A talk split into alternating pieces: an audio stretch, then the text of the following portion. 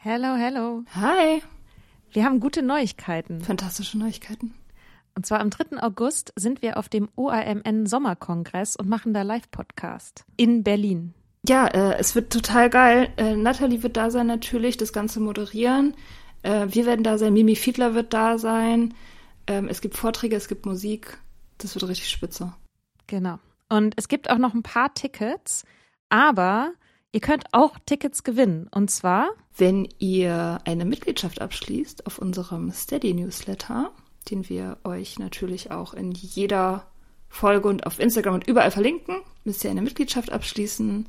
Das ist sowieso eine gute Idee. Da schreiben wir nämlich einmal die Woche sehr, sehr schlaue Dinge. Ihr könnt mit Soda Club up to date bleiben und vor allem könnt ihr dieses Projekt mit am Leben halten. Genau. Ihr finanziert damit auch Ingos Arbeit und unsere Arbeit und dafür kriegt ihr tolle Texte von uns und Bonusfolgen.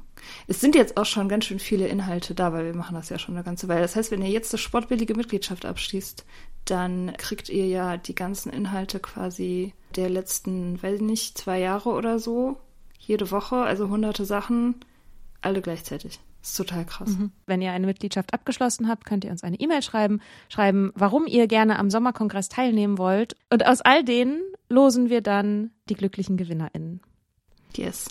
Mach Gut. das jetzt mal. Mach das. Und Mach das. Alle Links findet ihr in den Show Notes. Millions of people have lost weight with personalized plans from Noom. Like Evan, who can't stand salads and still lost 50 pounds. Salads generally for most people are the easy button, right? For me, that wasn't an option. I never really was a salad guy. That's just not who I am. But Noom worked for me. Get your personalized plan today at Noom.com. Real Noom user compensated to provide their story. In four weeks, the typical Noom user can expect to lose one to two pounds per week. Individual results may vary. Hallo und herzlich willkommen zu ADHS Gespräche. Nicht wundern. Normalerweise findet ihr an dieser Stelle den Soda Club Podcast, in dem es um Alkohol und um Nüchternheit geht. Nachdem ich mit ADHS diagnostiziert wurde, habe ich aber gemerkt, ich glaube, es braucht ein neues Format. Es braucht noch ein bisschen was anderes, um diesem ganzen Themenkomplex gerecht zu werden. Deswegen wird es jetzt in unregelmäßigen Abständen immer mal wieder diese Bonusfolgen geben, in denen ich mich mit Menschen austausche, die auch ADHS haben und wir reden darüber, wie unser Leben ist, wie es so war, wie es vielleicht auch noch ein bisschen besser wird und was sich an der Gesellschaft ändern muss. Egal, ob du ADHS hast oder nicht, oder ob du vor der Diagnose stehst oder nicht, du bist hier willkommen und ich wünsche dir ganz viel Spaß bei dieser Folge. Hallo, herzlich willkommen in einer Folge von einem Podcast, der noch keinen anständigen Namen hat. Der Working Title ist ADHS Gespräche. Und heute mein allererster Gast für diese allererste Folge ist Lena, die ähm, wir kennen uns so über Instagram eigentlich nur und über diese ganze Sobriety-Schiene haben wir uns connected und dann hat sie mir geschrieben, ja, ach hier, ADHS, als das mit meiner, äh, als das mit meiner Diagnose gerade aktuell wurde, und haben wir ein bisschen hin und her geschrieben und dann dachte ich, das wäre doch der perfekte erste Gast. Hallo. Hallo und willkommen in deinem unbenamsten Podcast. Dankeschön, danke. Ähm, magst du dich vielleicht einfach mal vorstellen? Ja, also ich bin Lena, genau wie Mika ja schon sagte. Wir haben uns äh, so über die Sober Bubble kennengelernt. Und ich beschäftige mich mit dem Thema, oder ich muss mich mit dem Thema ADHS schon beschäftigen, seit ich Teenager bin. Also da hatte ich die erste Diagnose. Genau, und ich habe dann auch im Rahmen meines äh, Nüchternwerdens tatsächlich auch dieses ganze, ich sag jetzt mal, das alles nochmal aufgerollt für mich, weil ich dann erst gemerkt habe, wie sehr mich das eben auch im Erwachsenenalter noch betrifft. Ja, so habe ich dann einfach gedacht, so, ach komm, ich, ich spreche Mika jetzt mal an. sag ihm mal, dass es noch andere Leute da draußen gibt. Ansonsten die Hard Facts. Äh, ich bin 36, wohne in Hamburg. Ich bin Mediengestalterin, selbstständig, arbeite von zu Hause aus. Selbstständigkeit ist ja auch, das, ich glaube, das war die erste Nachricht, auch die du mir geschickt hast, ja. ne, weil ich irgendwie, äh, ich glaube, mal wieder so ein so ein Bürokratie-Nervenzusammenbruch hatte und du hast mir dann geschrieben, so ja, es gibt auch Leute, die das mit der Selbstständigkeit und ADHS irgendwie unter einen Hut bekommen. Ja. Ähm, reden wir bestimmt nachher auch noch mal ein bisschen drüber. Ähm, wie war das, als du, also du meintest, du bist quasi als Teenagerin diagnostiziert worden. Wie war das? Bist du irgendwie, warst du auffällig oder wer hat das, wer ist auf den den Gedanken gekommen? Kommt man ja normalerweise nicht selber drauf. Genau, kommt man überhaupt nicht selber drauf und wäre auch in meinem Umfeld keiner drauf gekommen, ähm, weil ich absolut nicht auffällig im Sinne von ADHS auffällig war, nach außen hin. Ähm, weil ich einfach schon als Kind mir krasse Kompensationsstrategien angeeignet haben muss. Mhm. Ähm, also draufgekommen ist mein damaliger Therapeut, bei dem war ich wegen einer Essstörung. Mhm.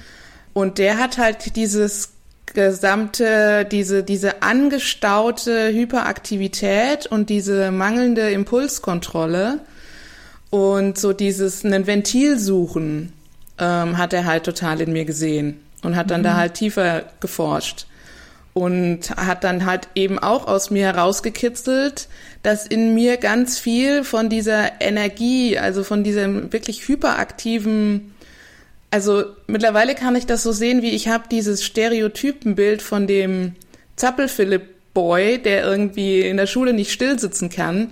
So sieht es halt innerhalb meines Kopfes aus. Mhm.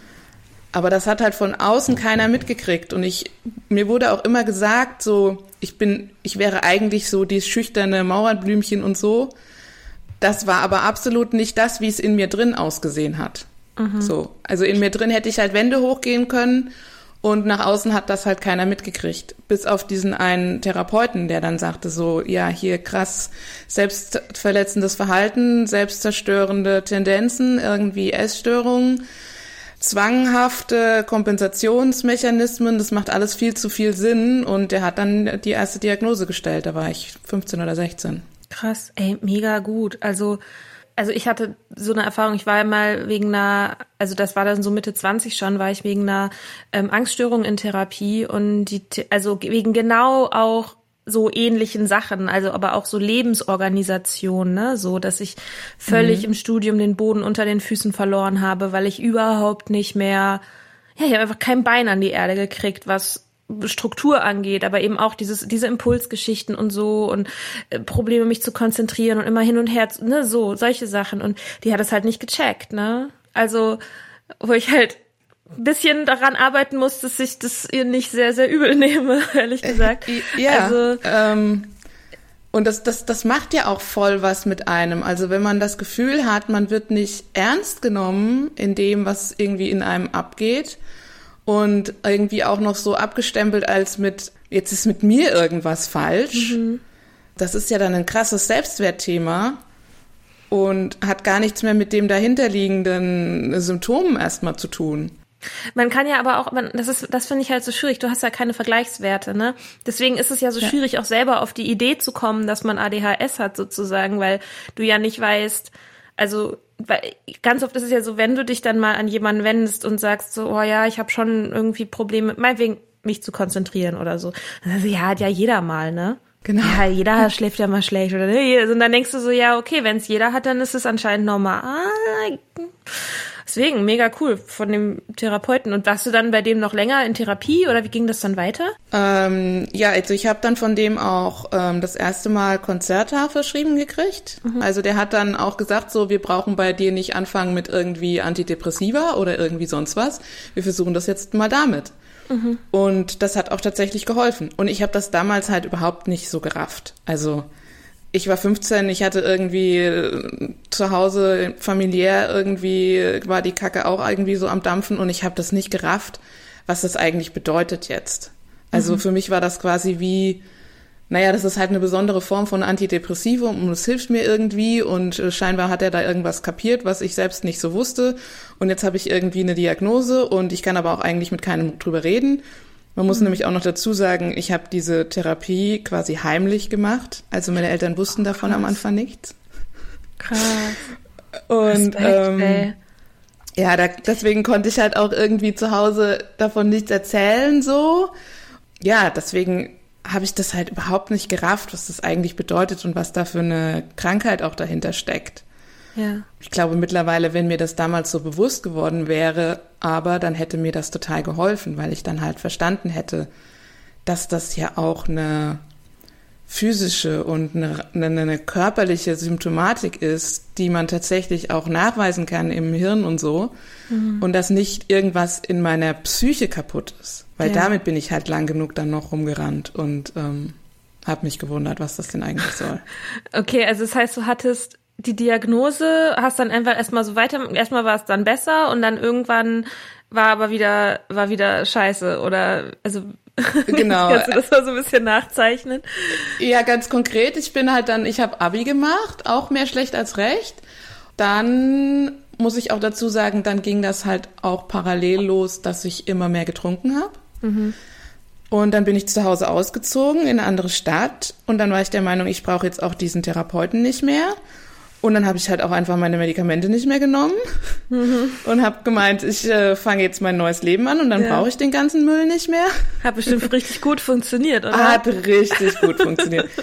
Und ähm, dann hat halt auch ähm, die, dieser Alkohol zu gut funktioniert, ne? Aha. Also ich hatte damit halt dann so eine Ersatzlösung, in Anführungszeichen, für dieses Problem.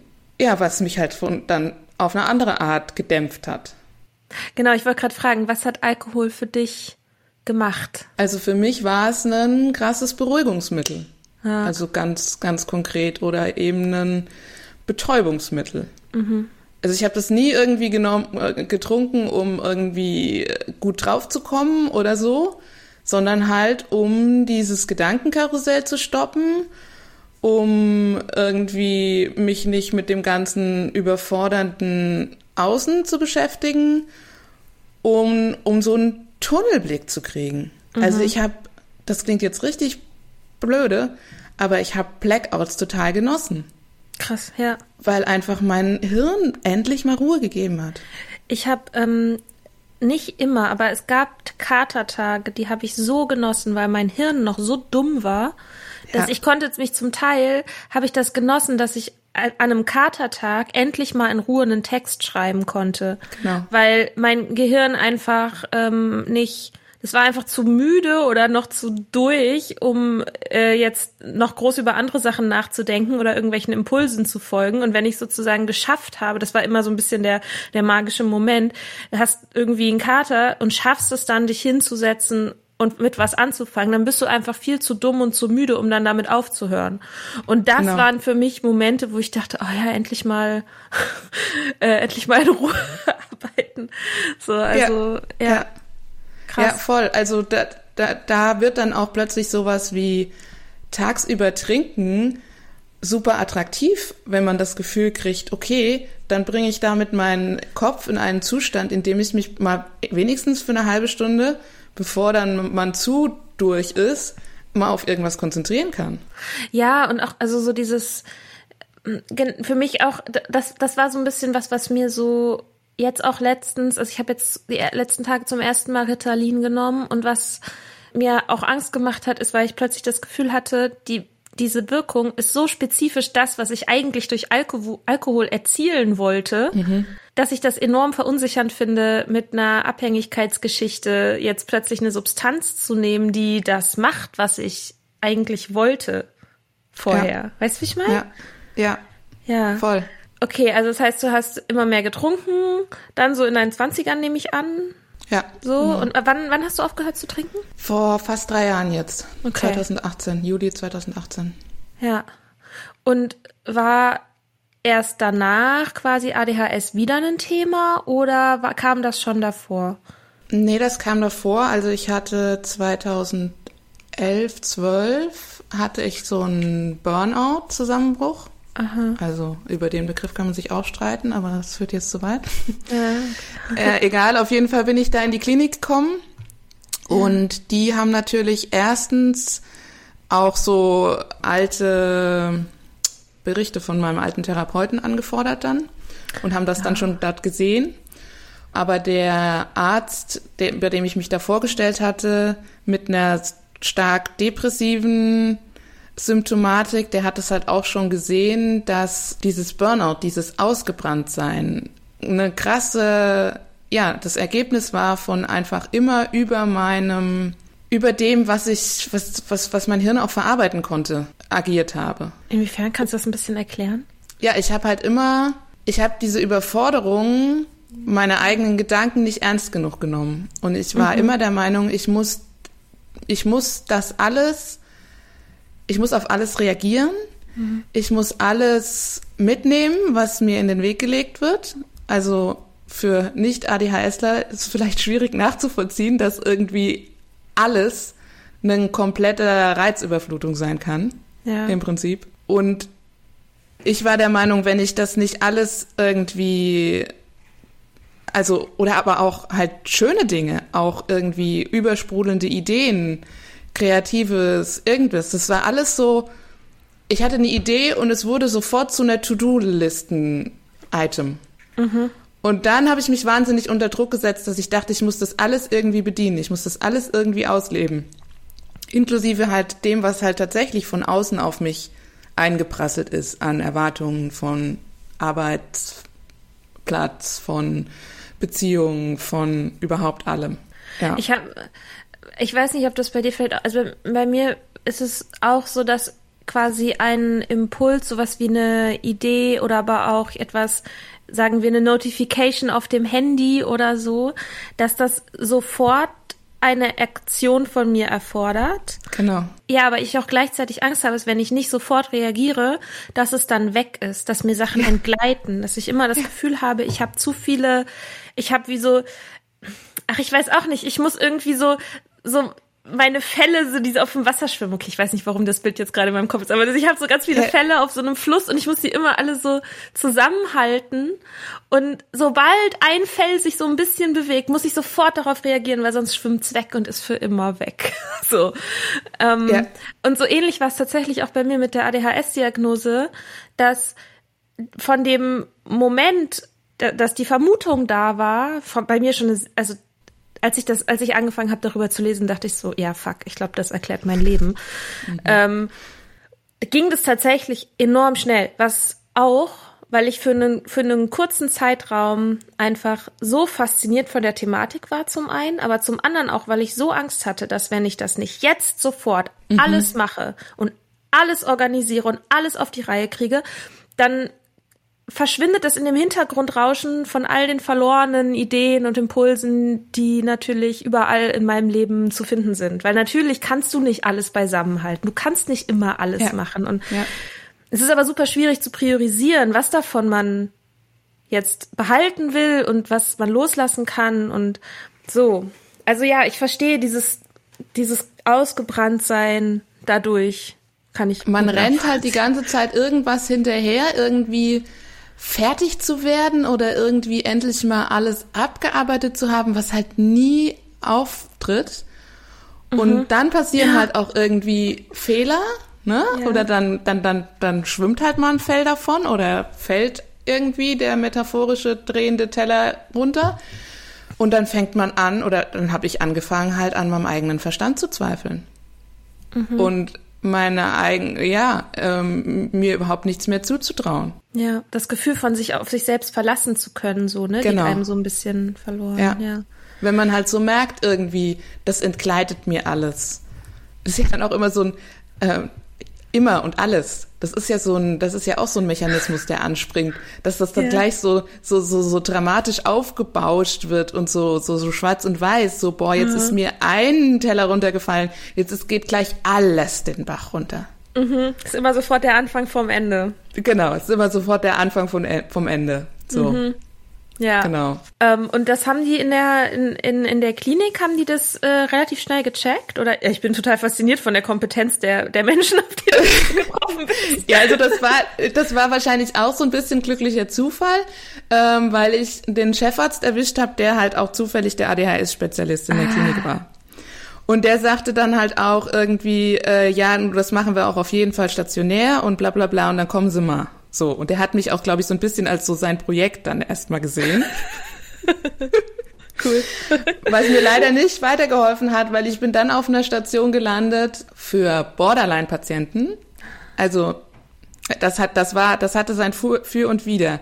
Ich finde die Therapie, die ich damals gemacht habe, DBT, dialektisch-behaviorale Therapie, okay. fand ich super und äh, würde ich mittlerweile auch jedem mit ADHS empfehlen, sich das mal anzugucken, weil das ist, das, da geht's halt ganz viel um diese Impulskontrolle und um dieses, ähm, ja, genau, nicht, nicht, nicht so viel reagieren müssen und ähm, eben auch Gefühlswahrnehmung und, und so. Aber das hat auch dazu geführt, dass der Fokus auf dieser Station halt ein komplett anderer war. Und dann, das, wie, wie es halt dann immer so ist, dann war der Chefarzt im Urlaub und meine Bezugstherapeutin war auch irgendwie die Hälfte der Zeit nicht da.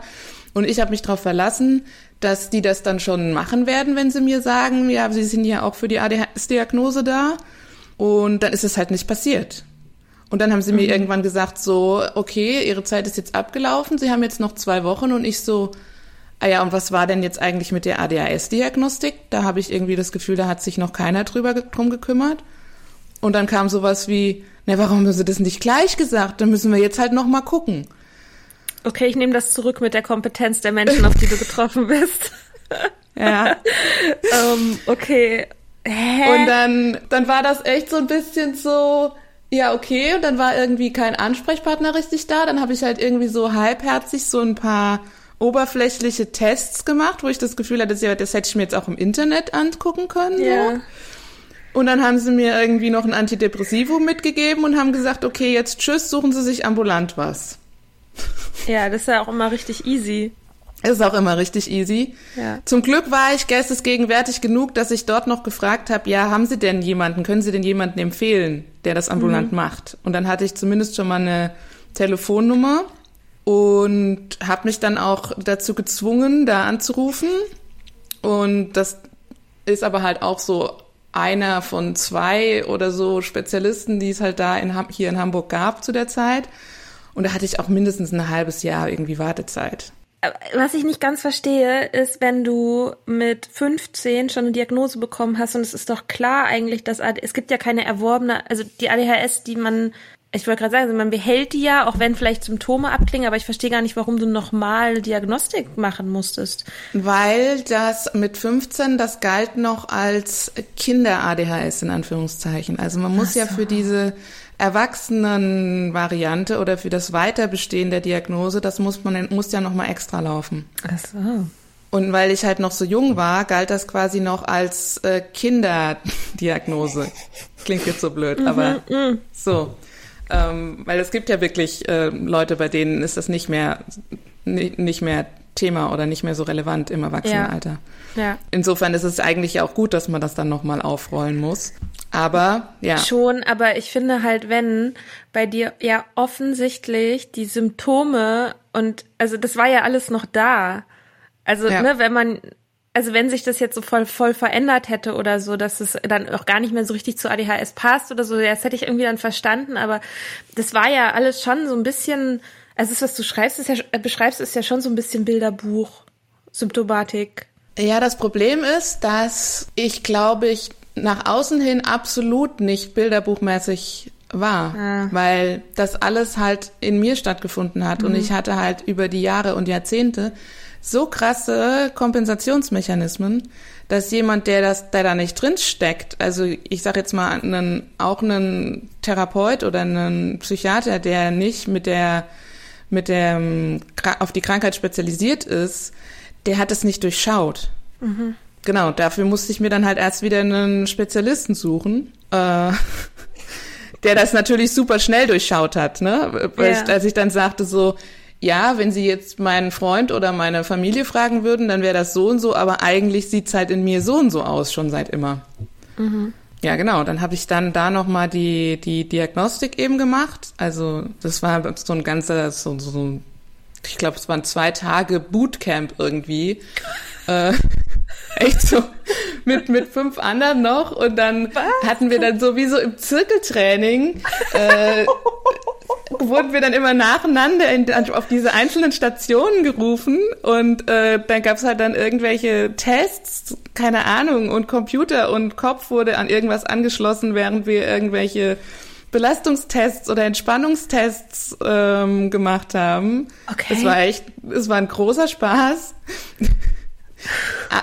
Aber ich habe das dann gemacht und es war dann auch so eindeutig, dass er dann auch gesagt hat, ja klar, und ähm, wollen Sie jetzt mal Ritalin ausprobieren? Mhm. Also das kennst du ja auch, die The Thematik, ne? Ja. Und dann war das auch tatsächlich nach der Klinik der, der einzige therapeutische Ansatz, der mir ambulant damals zur Verfügung stand, weil mir wurde natürlich auch gesagt, ich muss mich weiter behandeln lassen, aber wie das halt so ist mit Wartelisten und Gedöns und man hat auch nicht die Geduld und die, die, das Durchhaltevermögen, dann irgendwie 35 Therapeuten anzurufen. Mhm. Und dann habe ich halt gedacht, okay, der bietet mir da jetzt was an, ich probiere das mal aus. Dann habe ich angefangen mit Ritalin. Ganz kurz, hast du zu dem Zeitpunkt, wie hast du da getrunken zu der Zeit? Ja, das kommt nämlich jetzt. Also okay, ich habe okay. während der Klinik habe ich nicht getrunken, weil durfte ich ja auch nicht. Klar. Ähm, wobei ich zugeben muss, beim ersten Wochenende zu Hause habe ich auch getrunken. Hm. Hätte ich auch nicht gedurft. Äh, habe ich mir schön geredet, indem ich gesagt habe, meine Therapeutin hat gesagt, ich muss lernen, wieder mein Leben zu genießen. Also muss ich ja wohl auch trinken. Ja, klar. Das hat die auf jeden Fall gemeint auch. Ja, ja, na, na, natürlich. es, es, ja. Das hat die nur nicht so gesagt. Mhm.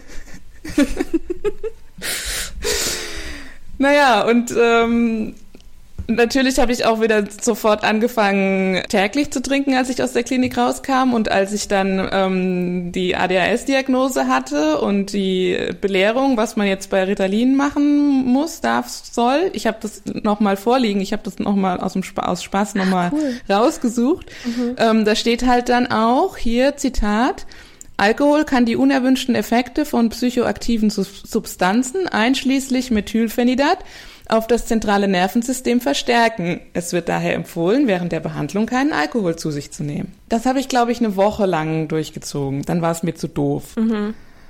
Und dann habe ich wieder angefangen zu trinken. Und dann war ich der Meinung, dass das mit dem Ritalin ja nicht wirkt. Mhm. Und dann habe ich das, habe ich das Projekt wieder abgebrochen. Okay. Zugunsten der Sucht, muss man ja. im Nachhinein ganz klar sagen. Aber ich meine, du hättest ja theoretisch auch Ritalin und Alkohol, das hättest ja auch weiter, also. Ja, hätte ich, hätte ich machen können, aber dann war auch so irgendwie so die Überlegung, oh, und das ist so anstrengend, da muss ich irgendwie einmal im Monat da äh, ans andere Ende der Stadt fahren zu ja. diesem Arzt und dann muss ich den Scheiß auch noch irgendwie aus der eigenen Tasche bezahlen und eigentlich bin ich ja der Meinung, mir hilft eh nix und Alkohol wirkt schneller und pff, mach ich halt weiter. Mhm. Ja. So. Es war aber zu dem Zeitpunkt jetzt auch nicht so, dass sich jemand mal mit dir irgendwie oder dass du entweder, dass jemand dir so ein bisschen ADHS auch nochmal erklärt hat oder dass du das selber quasi dich schlau gelesen hast oder so, sondern es war so, war das so ein bisschen so ähnlich wie als du 15 warst, sozusagen, so, okay, ich habe das jetzt, ich nehme jetzt irgendwas und, hä? Oder wann, wann hat das sozusagen bei dir angefangen, dass du so, ich sag mal so, auch so Ownership quasi über deine eigene Konstitution ergriffen hast? Das war tatsächlich erst, nachdem ich nüchtern geworden bin. Ja, macht Sinn. Macht total Sinn. Und das ist also bezogen auf diesen gesamten Komplex von psychischen Störungen, wie auch immer. Also ich habe einen ganzen Ordner mit Diagnosen hier rumfliegen, ne? Aber das ist halt alles irgendwie, wenn man noch trinkt und irgendwie währenddessen Therapie macht und irgendein Therapeut versucht, irgendwas zu erklären, das ist halt alles irgendwie gefiltert, habe ich das Gefühl. Das ist halt alles irgendwie noch nicht an der Wurzel gepackt.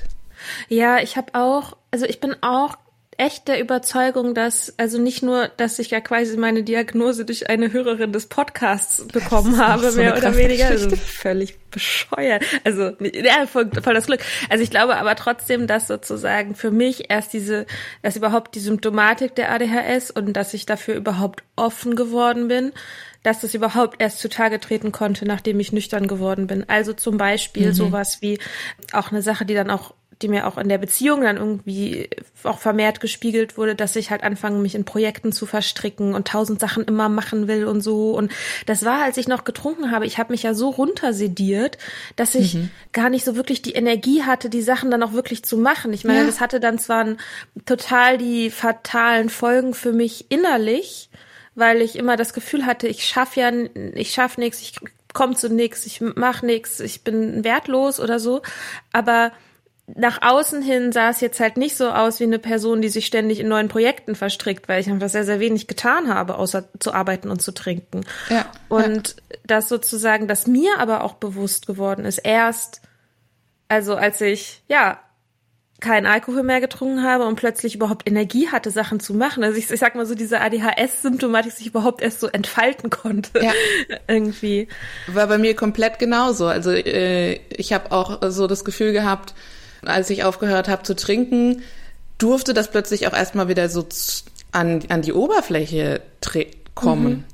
Und dann ja. habe ich auch so diese, das überhaupt erst so richtig verstanden und habe auch erst angefangen, irgendwie an mir rumzudiagnostizieren, eher so Richtung Zwanghaftigkeit, weil ich eben so das Gefühl hatte, ich brauche so viel Kompensationsmechanismen, um dieses, um, um das normal funktionierende System irgendwie am Laufen zu halten.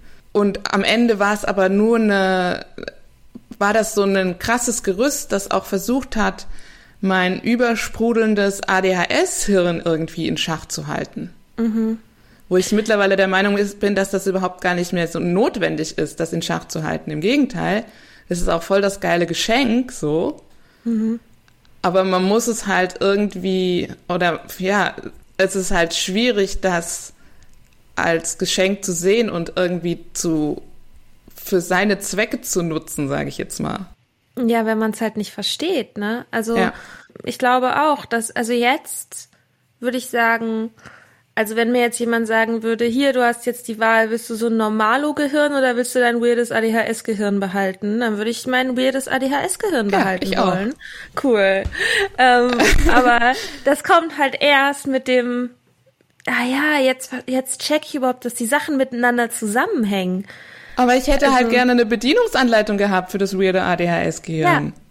Ja. Da hättest du irgendwie, das wäre einfacher gewesen. Ja. ja, das ist so, als ob du irgendwie so hast, ich weiß nicht, du hast einen äh, Fernseher mit einer Million Funktionen, aber kriegst es halt, weil niemand dir erklärt hat, wie du diese Funktionen ja. verwendest, ja. drückst du halt immer nur so auf dieselben drei Knöpfe und die funktionieren halt nicht. Und dann denkst du, ja, scheiß Fernseher ist kaputt. Ja, und dann ist das ähm, Programm auch noch schwarz-weiß irgendwie und du denkst irgendwie, ja, Übertragung läuft halt schief irgendwie. Mhm. Es ist so komisch, dass es in meinem Kopf alles so bunt aussieht, aber ne, es kommt irgendwie nicht rüber. Ja, ja, ja. Du meintest vorhin aber auch so, du hast so, dass, dass das keiner so nach außen so gecheckt hat, dass du, dass das quasi in dir aber anders aussah und dass du diese Coping Mechanisms irgendwie entwickelt hast. Magst du da noch mal ein bisschen was zu erzählen, was du, also in, wie sich das dann oder hast du da so ein paar Beispiele? Also jetzt abgesehen vom Alkohol vielleicht? Ja, also ich habe ganz konkrete Beispiele, was diese ähm, Hyperaktivität auch angeht und diesen Bewegungsdrang. Mhm. Also ich habe als Kind, meine allererste Erinnerung vom Kindergarten ist von mir, wie ich habe mich nicht getraut, mit den anderen Kindern zu sprechen. Das heißt, ich bin den ganzen Vormittag um diesen Tisch, der in der Mitte vom Kindergartenraum stand, rumgelaufen, wie so ein mhm. Tiger im Käfig. Und bis mich irgendwann endlich eine Erzieherin geschnappt hat und gesagt hat, komm, jetzt setz dich mal hin, jetzt malen wir mal was zusammen. Okay. Und das hat halt auch irgendwie keiner gesehen. Also ich musste die ganze Zeit mich quasi beruhigen durch Bewegung. Ja. Und ich war aber eine absolute Niete in allem Sportlichen, also in allem Sportlichen, was irgendwie Schulsport oder sowas bedeutet. Ja. Dann haben mir auch alle gesagt, ja, du bist so schlecht und irgendwie, du kannst es doch eh nicht. Und dann habe ich das, das halt schon irgendwie kompensiert. Dann habe ich mich halt nicht mehr bewegt. Dann habe ich halt für mich beschlossen, wenn ich mich bewege, mache ich mich lächerlich. Dann sehen alle, wie schlecht ich bin. Also bleibe ich halt still in der Ecke stehen. Krass. Also so im ja. wahrsten Sinne des Wortes. Ja, und das dreht sich alles nach innen, ne? Das, und, und ab dem Moment hat sich halt alles nach innen gedreht. Ja. Inklusive dem angestauten, der angestauten Frustration, der angestauten Wut, der angestauten, auch einfach nur dem angestauten, ich habe mich ja nicht mehr mal getraut, was zu sagen. Mhm. Also, und ich war überall verschrien und meine Eltern haben mir das bestätigt. Ich war das schüchterne Mauerblümchen. das still in der Ecke sitzt und irgendwie nichts zu sagen hat. Ja, aber einen Zirkus im Kopf hat, wo jeden Abend, wo jeden Tag Feuerwerk ist. Genau. ja. Und ich habe ich hab so ein paar, oder ich habe ein konkretes Kinderbild von mir, wo ich so komplett ausgelassen und so ein bisschen Pippi Langstrumpf-mäßig hat mein Papa mich da fotografiert, wie ich Kopf über, über, irgendwie von einem Baum hänge. Mhm. Und mittlerweile ist es für mich so ein schönes Bild, weil das ausdrückt, wie es in mir aussah. Ja. Also wie ich halt in mir selbst am liebsten auf Bäume geklettert wäre und rumgetobt und rumgebrüllt und irgendwie irgendwie zur Sprache gekommen wäre oder irgendwie mich hätte ausdrücken dürfen und irgendwie körperlich aktiv und so. Hm. Ich kann mich halt auch genauso gut dran erinnern, dass wenn es bei uns zu Hause als Kinder mal lauter wurde und ich irgendwie mit meinen Geschwistern rumgetobt habe, dann kam von meiner Mutter halt der Spruch, ey, ich glaube, euch geht's zu gut. Ich kann dir den Lärm nicht aushalten. Und das habe ich so krass aus als Glaubenssatz verinnerlicht, dass ich nicht laut sein darf, dass ich nicht ausgelassen sein darf, dass ich das nicht ausleben darf, wie es in mir aussieht, weil das sonst die Menschheit nicht, glaubt, mir geht's zu gut. So, ich wollte gerade sagen, es darf dir nicht mhm. zu gut gehen, ne? Ja. Krass. Und war das auch, also, ich meine, es ist ja schon auch speziell hinterm Rücken der Eltern Therapie zu machen, ne? Ähm, ja. Also, also wa warum, warum konntest du das nicht erzählen oder einfordern? Ich habe mich halt so komplett nicht verstanden gefühlt, dass ich nicht das Gefühl hatte, ich könnte darüber offen sprechen. Und mhm. ich konnte auch nicht zugeben, dass was mit mir nicht stimmt. Ja. Und es war, glaube ich, auch so ein bisschen so ein, Rebell so ein Rebellionsakt, muss ich auch sagen. Mhm. So nach dem Motto, wenn ihr wüsstet, was hier eigentlich los ist. So. Ja, aber es ist halt geil, das Rebellion zur Therapie Jetzt zu hau ich mal ich richtig auf mal die Kacke und klau mein Krankenkärtenkärtchen und geh zur Therapie. ja, also und wie ist es je jetzt? Wissen deine Eltern? Hast du, hast, habt ihr Kontakt oder wie ist es? Ja, also die, die wissen das, die haben das dann auch irgendwann ähm, weil so eine Diagnose geht ja auch nicht ohne Einbeziehung des Umfelds. Mhm. Ähm, also mein Therapeut hat die dann auch irgendwann mal in sein Büro zitiert. Und wir hatten dann so ein grandioses Familiengespräch. Naja, das hat dann aber halt vor allem dazu geführt, dass meine Eltern oder meine, meine Stiefmutter und mein Vater den Therapeuten richtig kacke fanden. Mhm. Und das hieß dann auch, ja, was der sagt, zählt nicht, der hat ja keine Ahnung. So. Und dann war für mich halt wieder die Bestätigung, boah, ich kann mich in dem, bei dem Thema nicht auf die verlassen. Was ich mache, ist falsch. Mhm. So, Padapeng. Jetzt mittlerweile, und das ist jetzt ja auch 20 Jahre her, ne?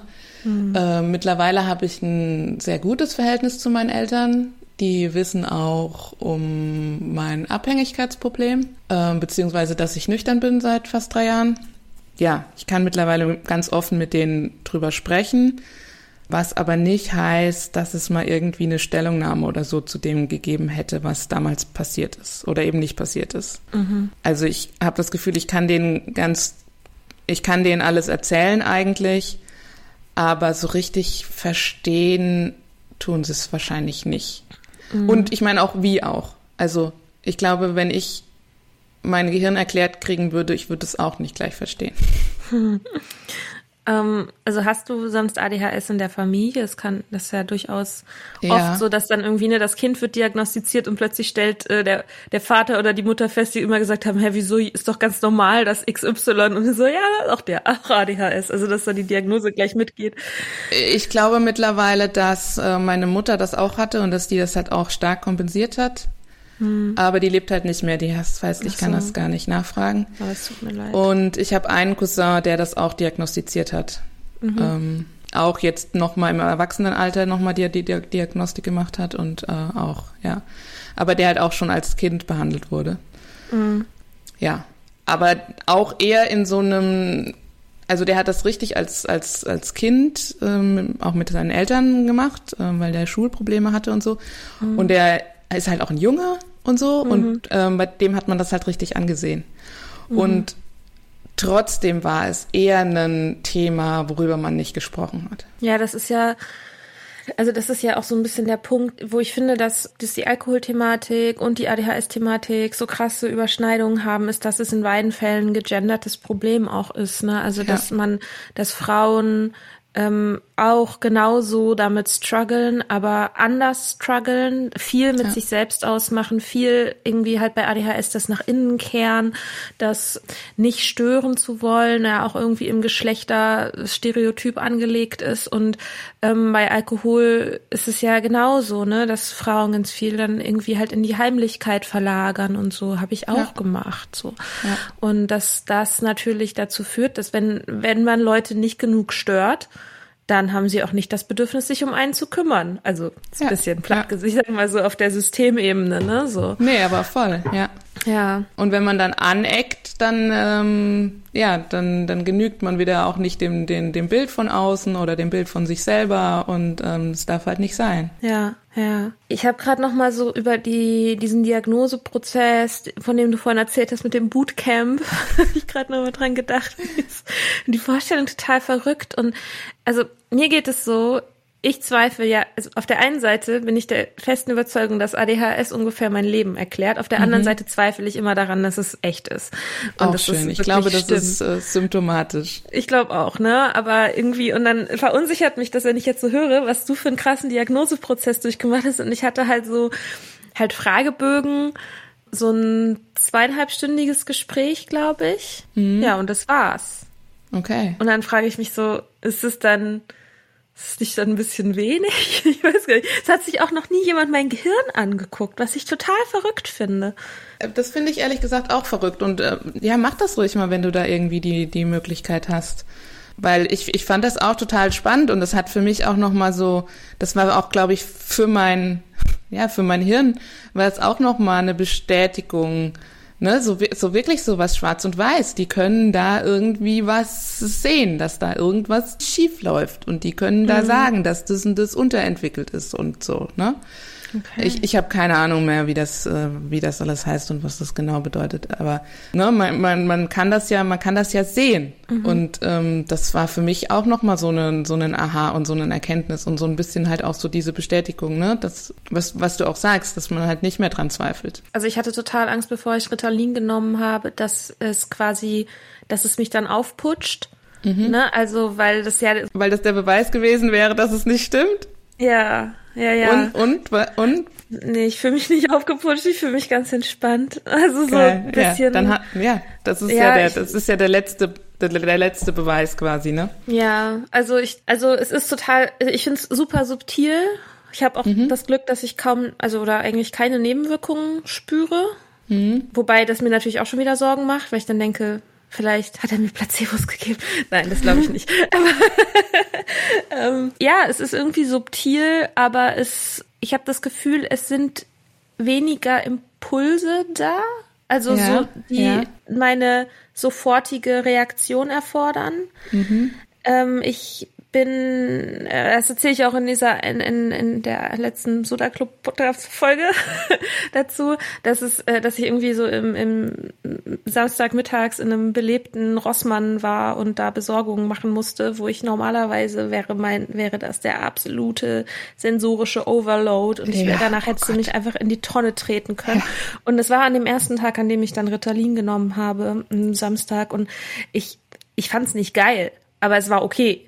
Mhm. Und alleine, dass so, dass so eine Situation einfach mal okay ist, war so Ja. krass. Normale Leute Also fühlen sich normalerweise so. Ja, für mich war das auch so ein, also ich habe das so beschrieben, wie die, die ganze Zeit war so eine mehrspurige Autobahn in meinem Kopf und plötzlich bekam ich die Möglichkeit, selbst zu entscheiden, wie schnell und auf welcher Spur ich fahren möchte.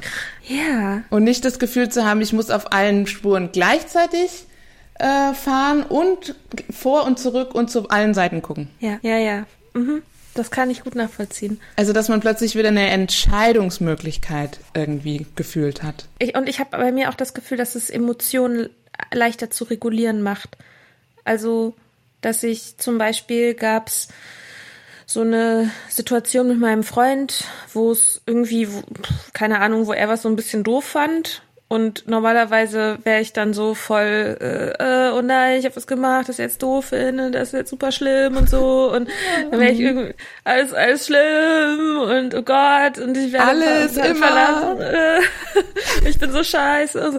und dann irgendwie, ich halt meinte so, hm, du, also ja, sag's das, sag's doch das nächste Mal einfach gleich und ja. habe dann nochmal so erklärt, wie die Situation zustande kam und äh, konnte plötzlich aushalten, dass er, also der hat mir ja gar keinen Vorwurf gemacht, ne? Der meinte mhm. einfach nur so, ja, fand ich halt ein bisschen doof oder so. Der war auch nicht sauer oder irgendwas. Aber normalerweise hätte ich das so, so, so schwer aushalten können, dass er irgendwas so ein bisschen doof findet.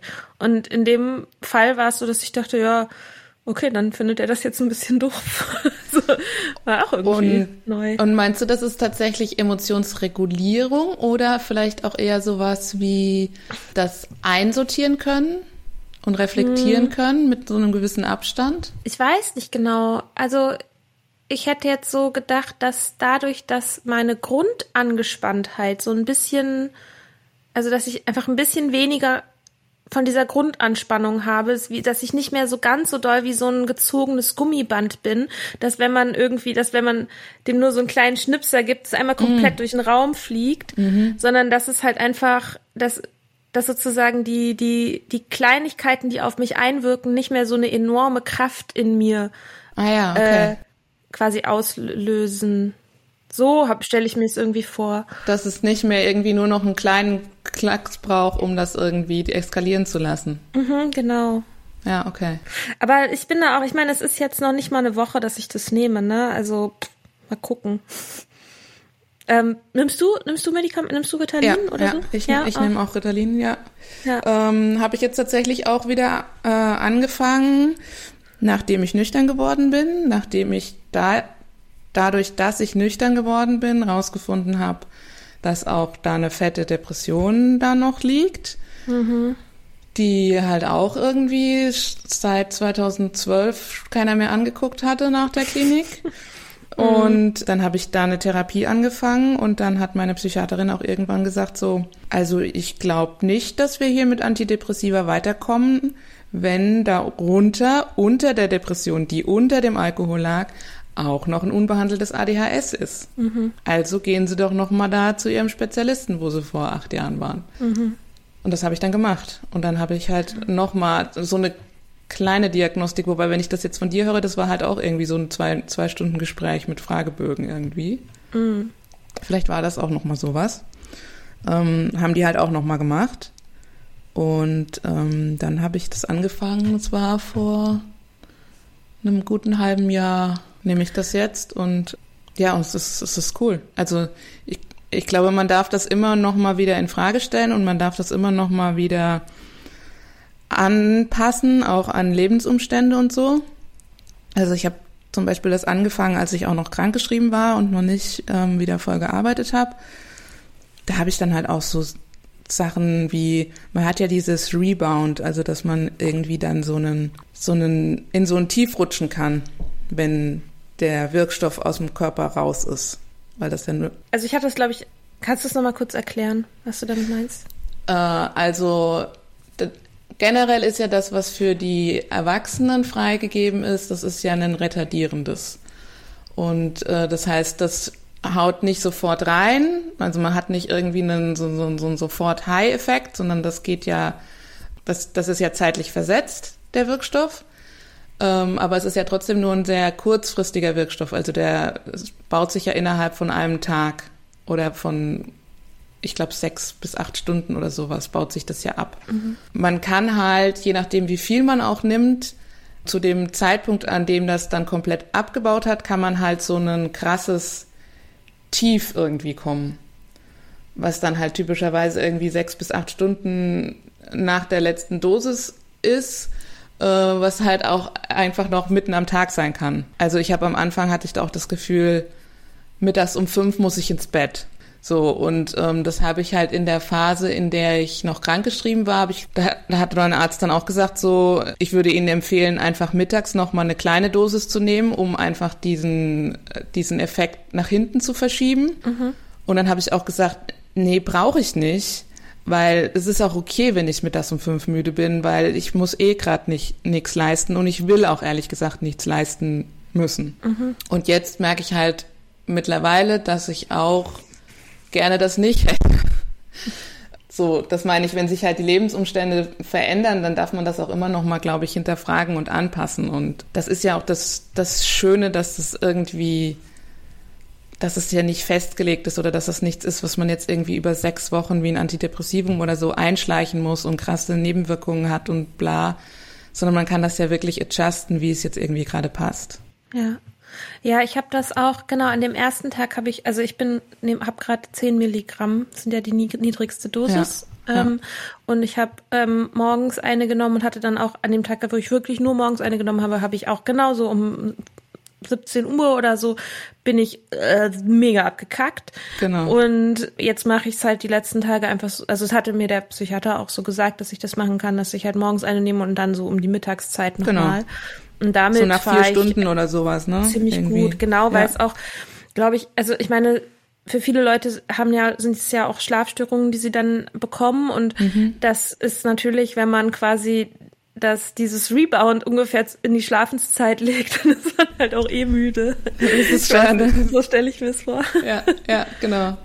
Ja. Ja, nee, cool, genau. Aber das will ich gerade auch noch mal, also ich habe nächste Woche noch mal einen Termin mit, äh, mit der Spezialistin, weil mein, mein alter Arzt, äh, der ist in Ruhestand gegangen, jetzt auch noch zum Jahreswechsel. Das war auch nochmal mhm. ein Hickhack, weil der gerade dabei war, mich einzustellen. Und dann hat er mich irgendwann abends um neun angerufen, und, als wir in der Einstellungswoche waren. Und hat gesagt, so, ich muss jetzt mal für zwei Wochen ins Krankenhaus. Äh, machen Sie mal weiter. Hier ist die Nummer von irgendeiner Hausarztpraxis. Die verschreiben Ihnen das dann über Weihnachten und äh, äh. Und dann ist er irgendwie nie mehr aufgetaucht, weil er dann quasi von seinem Notfall, ich muss ins Krankenhaus, nahtlos in Rente gegangen ist. Mhm. Und da musste ich jetzt über die letzten zwei Monate mir erstmal eine Nach die Nachfolgerin suchen, die irgendwie noch keine eigene Praxis hatte und äh, naja, Chaos. Habt ihr vielleicht dann immer so auf dem Parkplatz getroffen oder was? Immer so die, die, die Ritalin-Kapsel in so, äh, äh in so einem Briefumschlag. So, so ein bisschen, sie war irgendwie noch an ihrem alten Arbeitsplatz und hat echt so ein bisschen unter der Hand dann noch mit den Rezepten von ihrem alten Arbeitgeber mir das dann irgendwie, weil man will das ja dann auch nicht komplett abbrechen. Das war schon ja auch ein bisschen strange. Ja, oh Gott. Geil. Okay, krass. Ja, aber so ist es halt auch irgendwie ein, ein, ein Prozess, sich kennenzulernen und rauszufinden, was hilft und was nicht und so, ne? Ja. Und hast du für dich so ähm, Strategien quasi, wo du sagen würdest, das sind so äh, klassische ADHS-Strategien, also mit den Strategien, um mit den Auswirkungen einer ADHS umzugehen, so um dein Leben so zu managen? Hast du so Sachen, wo du hast du so dir Systeme gebaut oder? Ja, voll. So? Ich bin der, ich bin das System in Person. Ich bin, ich bin mega überstrukturiert, einfach als Kompensation. Ich muss ja. mir jeden Scheiß aufschreiben, weil ich halt auch echt irgendwann gelernt habe, dass ich mich nicht mehr auf meinen Kopf verlassen kann. Mhm. Das ist besser geworden durch nicht mehr trinken, weil ich nicht mehr so viel vergesse, weil ich besoffen bin. Ja, man ist halt nicht mehr so dumm, ne? Ja, man ist halt nicht mehr so dumm. Ja. Und eine andere große Strategie ist radikale Stimulationsreduktion. Also ah. mein Schreibtisch muss immer komplett leer sein. Aha. Meine Wohnung, da hängen keine Bilder an der Wand. Ich habe echt nur das Nötigste und das hilft so krass. Also so Minimalismus-Style. Minimalismus-Style. Das ist so, das, das hilft so krass für mich zum eine Grund-Nicht-Stimulation zu haben. Aha. Ich, ich, ich versuche auch immer, ich, ich finde immer Minimalismus immer so eine gute Idee, aber ich habe so gerne Sachen. Also es ist so ein bisschen, ich habe das Gefühl, bei mir, da, da beißen sich so die Symptome selbst äh, in den Schwanz. also so schönes Bild. Stell mir die Cloud ähm, vor. Also so, das ist halt für mich, es ist halt super schwierig für mich Ordnung zu behalten. So, und auch letztens so mein Freund war hier und meinte so, hey, du hast vor drei Tagen aufgeräumt, wie kann deine Wohnung so aussehen, wie sie aussieht? Ja, aber da bist du doch dann jetzt das die Bilderbuch, Bilderbuchpatientin. Aber ja, ja, aber ich weiß halt auch genau, dass es mir eigentlich voll hilft, wenn es ordentlich ist. Mhm. Und das meine ich, ne, dass ich auf, auf der einen Seite bin ich schnell abgelenkt und möchte mir sozusagen mein mein Lebensumfeld weiß ich, dass es gut wäre, es so zu gestalten, dass ich weniger Ablenkung habe. Gleichzeitig erzeuge ich die ganze Zeit diese Ablenkung. Und da bin ich noch so ein bisschen, das meine ich mit, da, da, das bedingt ah, sich so ein bisschen -hmm. gegenseitig. Weißt du, es ist halt voll schwierig für mich, ist, weiß ich nicht, auf meinem Schreibtisch steht halt immer ein Haufen Scheiß. Und in meinem Arbeitszimmer ist komplett zugemüllt. So. Und ich weiß, dass es nicht gut ist, aber ich krieg's halt auch nicht so richtig hin, es zu ändern. Ja, also da, da das würde ich, das würde ich nochmal beobachten, so. Also ich habe festgestellt, dass das eine krasse Erleichterung ist. Und es nimmt aber natürlich auch so ein bisschen so den Thrill weg. Also, weil es ist ja schon auch manchmal so, man hat ja auch manchmal was davon, wenn man so überstimuliert ist. Das hat ja auch so eine gewisse Art von High-Gefühl. Aber ich liebe ja Krisen, ne? Also ja. so ich am allerliebsten, also es gab so eine Situation mal bei der Arbeit, wo wer anders was verkackt hat und ich habe die Situation gelöst innerhalb von einer kurzen Zeit und war so voll. Und es hat mit allem Möglichen zu tun gehabt, wo ich mit eigentlich mit Struggle, so mit Telefonanrufen und mit E-Mails und mit fremde Leute und mit irgendwie Planen und so. Es war so zeitlich so krass verdichtet und es war überhaupt nicht meine Schuld. Das heißt sozusagen, die Stakes waren nur, okay, wenn ich es nicht schaffe, hat's wer anders verkackt. Aber wenn ich es schaffe, bin ich die Heldin. Ja. Und es war so geil. Wir, wir, können, wir können das halt auch einfach, diese ganzen, ähm, diese ganzen Fäden in der Hand haben. Und wir sind so krass im Training, weil wir das brauchen, um einfach irgendwie zu überleben täglich, dass dann in solchen, in solchen krassen Situationen, dass man dann über sich hinauswächst, oder? Mhm. Und dann das ja. noch gepaart mit irgendwie so einem Hyperfokus, sich irgendwie komplett rein nörden und komplett das jetzt zu seinem Projekt machen. Das ist auch eine Superpower. Mhm. Aber das führt natürlich, genau solche Situationen führen natürlich dazu, dass man es von, von außen sowieso nicht erwartet und von sich selber auch nicht ja. Weil man ja, das manchmal kriegt man es ja richtig gut hin. Ja. Und man versteht nicht so genau sozusagen, welche Sternenkonstellationen jetzt nötig waren, damit man es hinkriegt. So. Genau. Und, und man, man nimmt auch einfach den täglichen Struggle, glaube ich, irgendwann einfach zu normal hin. Also das ja. ist doch so selbstverständlich, dass es anstrengend ist. Wie das ist für andere Leute gar nicht anstrengend, durch den Rossmann zu laufen. Aha, voll. Wie, hä? wie Leute entscheiden, sich eine E-Mail zu schreiben und schreiben dann eine E-Mail. Ja, oder entscheiden sich nochmal um. Ja. Wie, hä? Es gibt nicht zehn verschiedene Möglichkeiten, irgendwas zu tun. Ja, ja, stimmt. Okay, das heißt, du bist Minimalismus-mäßig unterwegs. Ja, ich bin, ich bin übelst, also ich, ich habe auch, ein, ich habe auch, ein, andere Leute sagen immer, ich habe, ich habe einen Putzfimmel, weil ich auch irgendwie immer alles ordentlich haben muss. Und man, man kann das auch zwanghaft nennen, aber für mich ist es, also, aber als ich dann für mich begriffen habe, dass das meine Überlebensstrategie ist und dass das dazu führt, dass ich mich tatsächlich besser fühle mit meinem Kopf, mhm. bin ich auch nicht mehr der Meinung, dass man mein, meine zwanghafte Ordnung therapieren muss, was auch schon Therapeuten gedacht haben. Aber das ist einfach für mich ein, ein, ein Sicherheitsgerüst. Mhm. Das ist so. eine Form von Selbstfürsorge ja auch. Ja, ne? Also ja. Systeme zu erschaffen, in denen man weiß, dass man ähm, funktioniert, sozusagen. Genau. Das ist total schön. Das, so habe ich das noch gar nicht gesehen. Aber mhm. ja, genau. Also sich selbst das so schön wie möglich zu machen, das Umfeld. Zumindest mhm. das Umfeld, was man beeinflussen kann in der eigenen Wohnung oder ähm, so. Okay, dann hast du wahrscheinlich auch, also ich bin momentan ich versuche ein System zu finden, wie ich meine Klamotten so anordne, dass sie nicht immer überall auf dem Boden liegen. Aber dann hast du das, ich, ich versuche gerade Lösungen zu finden und habe schon mir so, so Listen gemacht mit, okay, was habe ich alles und für was brauche ich Körbe und für was brauche ich Stangen und für was und so weiter. Das ist aber tatsächlich auch total cool. Ähm, weil ich meine, ich mache das jetzt auch nicht seit erst seit gestern, aber ich mhm. habe auch echt so einen krassen, bei mir muss alles immer sein Platz haben in der Wohnung. Mhm. Und wenn es, wenn es keinen Platz findet, dann kommt's weg. Dann brauche ich es oh. vielleicht nicht. Und das, das, das geht manchmal echt schon so weit, dass ich irgendwie, keine Ahnung, als ich Geburtstag hatte, habe ich irgendwie was zum Geburtstag geschenkt gekriegt und dann habe ich, während ich das Geschenk ausgepackt habe, schon überlegt, wo das jetzt seinen Platz in der Wohnung kriegt. Mhm. Also mein, mein, mein Hirn sortiert immer gleich alles schon irgendwo ein, damit das irgendwie sein, ja, genau, seinen Platz hat und dann ist es auch okay. Dann darf es Ja. auch bunt aussehen in dem Regal, wenn einfach nur festgelegt ist, das ist der Ort für die Bücher XY. So. Mhm. Und vielleicht ist das wirklich auch so, dieses, dieses sich eine Struktur schaffen, ist ja auch schon, ist ja auch schon ein Prozess, der schon mal beruhigt. Ich glaube, das ist momentan so ein bisschen mein Plan, so nach und nach durch meine Zimmer durchzugehen. Also ich habe drei und dass ich äh, quasi in jedem Zimmer also wirklich versuche Strukturen aufzubauen und vielleicht mir das sogar zu labeln. Also mit Oh, Labelator. Hast du schon einen Labelator? Nee, aber meine beste Freundin hat einen, die meinte schon so, die liebt, die liebt nämlich auch sortieren und irgendwie Ordnung und so. Und äh, ich habe sie gefragt, ob sie Lust hat, dieses Projekt mein Schlafzimmer in einen besseren Zustand äh, zu umzubauen.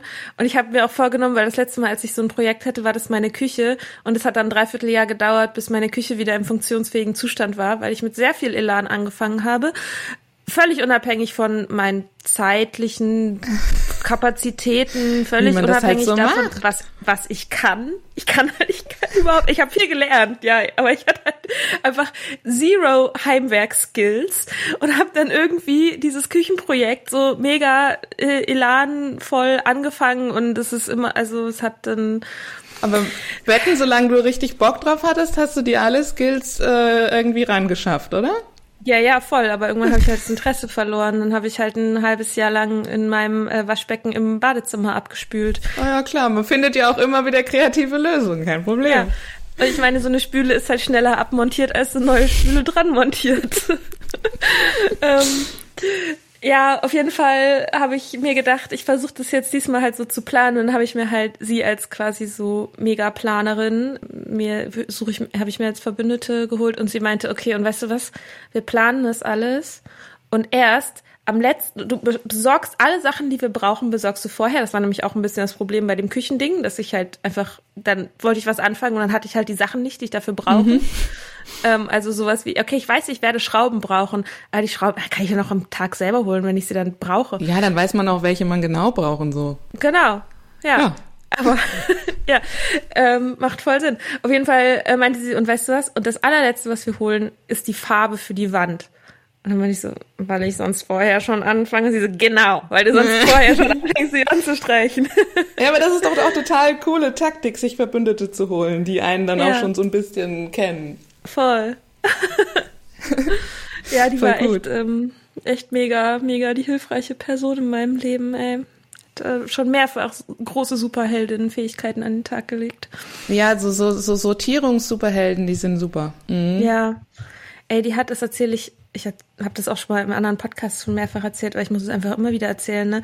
Die hat, ich bin ja im Urlaub nüchtern geworden und die hatte in der Zeit, während ich ähm, im Urlaub war, hat sie meine Wohnung für so ein Fotoprojekt äh, benutzt und ähm, hat alle, also ich habe damals ja auch geraucht und habe dann aufgehört zu rauchen in dem Urlaub. Die hat alle meine Aschenbecher ausgeleitet, hat meine komplette Wohnung von oben bis unten geputzt, hat alle meine Textilien gewaschen, wirklich alle.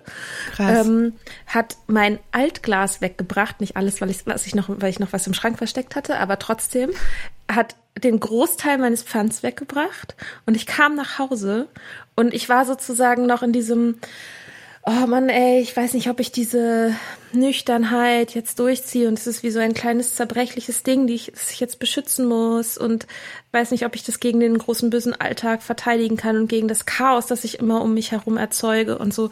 Und also, dass ich quasi wie so einen frischen Start in meinen Räumen hatte.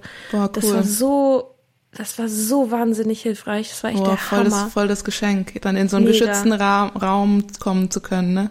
Ja, also bin ich ja auch immer noch so dankbar. Ich glaube, das hat so einen, also ich will nicht sagen, dass ich es jetzt, dass ich sonst nicht geschafft hätte oder so, weiß ich jetzt nicht, aber es war auf jeden Fall definitiv super hilfreich. Aber das, aber das ist, das ist ja auch sowas, was du dir ja auch selber bauen kannst.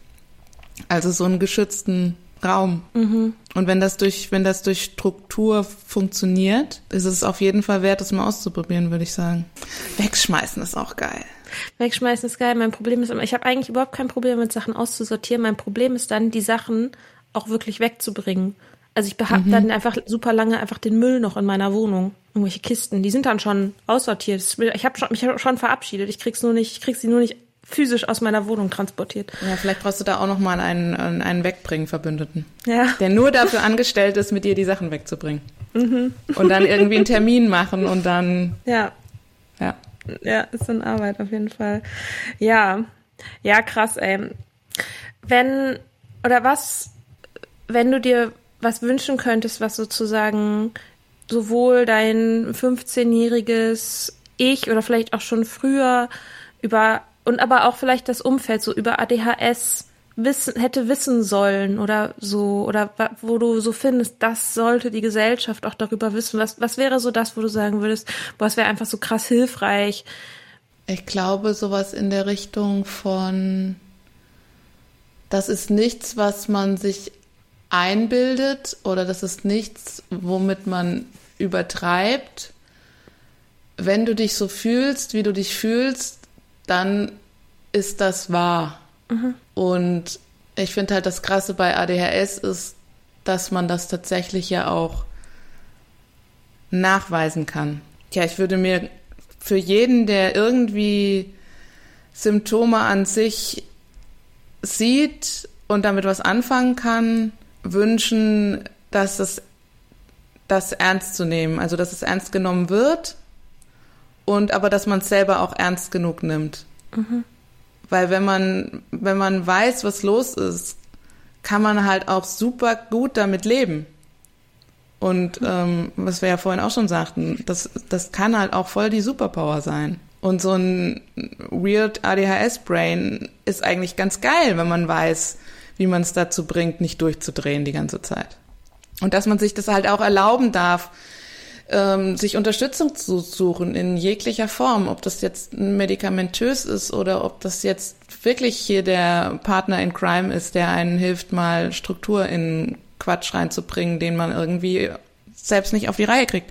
Dass es kein Makel ist, sondern dass es, ja, wie du ja vorhin auch sagtest, so, dass es ein Akt von Selbstliebe ist oder Selbstfürsorge, zu wissen, wo man an seine Grenzen kommt und für alles, was drüber geht, sich Hilfe sucht.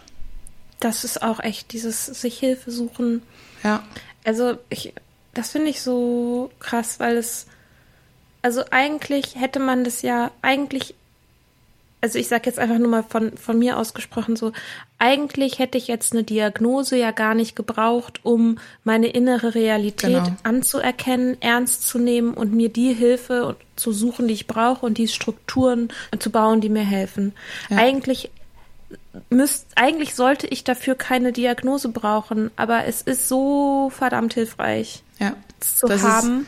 diese, diese, diese blöde Legitimation in Anführungszeichen. Ja. Und es ist, es ist ja keine Ausrede in dem Sinne. Also, mir wurde auch dann so gesagt, so, warum willst du denn jetzt die Diagnose haben, damit du eine Ausrede hast für, dass du da und da nicht funktionierst? Also für mich ist das keine mhm. Ausrede, für mich ist das eine, ähm, eine Erklärung, ja. wie halt mein Kopf funktioniert. Und dann kann man anfangen, Strategien zu entwickeln. Ja, eine Ausrede wäre es ja nur, wenn man das, wenn man sagt, ich habe ADHS, deswegen gebe ich hiermit die Verantwortung über mein Leben und meine Entscheidungen ab. Genau. Es ist dann, eine, also dann ist es eine Ausrede, aber eine, wenn es eine Erklärung ist, dann heißt es, okay, das und das sind die Gründe dafür, dass mir etwas schwerfällt, aber es ist 100%ig meine Verantwortung, mich darum zu kümmern. Genau, so. ja. Und dann ist ja so eine Diagnose schon ein erster Schritt des Kümmerns. Ja, ja sich kümmern. Das war total schön. Ja, es war irgendwie mega gut getan, drüber zu sprechen und ich freue mich, mich drauf, ja. wenn die Folge rauskommt und ähm, ja, hoffe, dass das eine Reihe wird, die irgendwie weiter existiert. Und ähm, ja, vielen, vielen, vielen Dank, dass du meine Versuchs, mein Versuchskaninchen warst. Sehr heute. gerne. Ich habe mich auch voll gefreut, endlich mal sich richtig auszutauschen, nicht immer nur über Getipsel und über ja. hier und da und da, da, da. so. Ja, und ich finde es ja. auch einfach total wichtig, dass das, dass das in die, dass das in die Welt geht. So. Ähm, ja. Also voll, voll schön, dass du das machst und ähm, ich bin sehr gespannt. Ich werde das natürlich beobachten, was passiert. Ja, sehr cool. Ja, sehr gerne. Cool. Dann cool. mach es gut. Ja, und danke auch so für den schönen Rahmen hier, so. Ja. Dass man so offen sein kann und so. Das ist auch nicht selbstverständlich. Hm. Schön, das freut mich. Mach es gut. Okay, du auch. Ist klar. Tschüss. Ich hoffe, dir hat die Folge gefallen. Du findest mich auf Instagram unter Liebe und Regress. Du hast den Soda Club Podcast ja schon gefunden. Unser Soda Mag, das Magazin für Unabhängigkeit, in dem es vor allem um Alkohol und Abhängigkeiten geht, findest du auf www.sodaclub.com. Und du kannst mir eine E-Mail schreiben, und zwar an mika.sodaclub.com.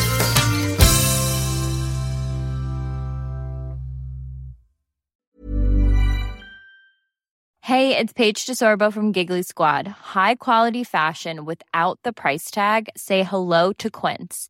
I'm snagging high-end essentials like cozy cashmere sweaters, sleek leather jackets, fine jewelry, and so much more. With Quince being 50 to 80% less than similar brands. And they partner with factories that prioritize safe, ethical, and responsible manufacturing. I love that. Luxury quality within reach. Go to quince.com slash style to get free shipping and 365 day returns on your next order. Quince.com slash style.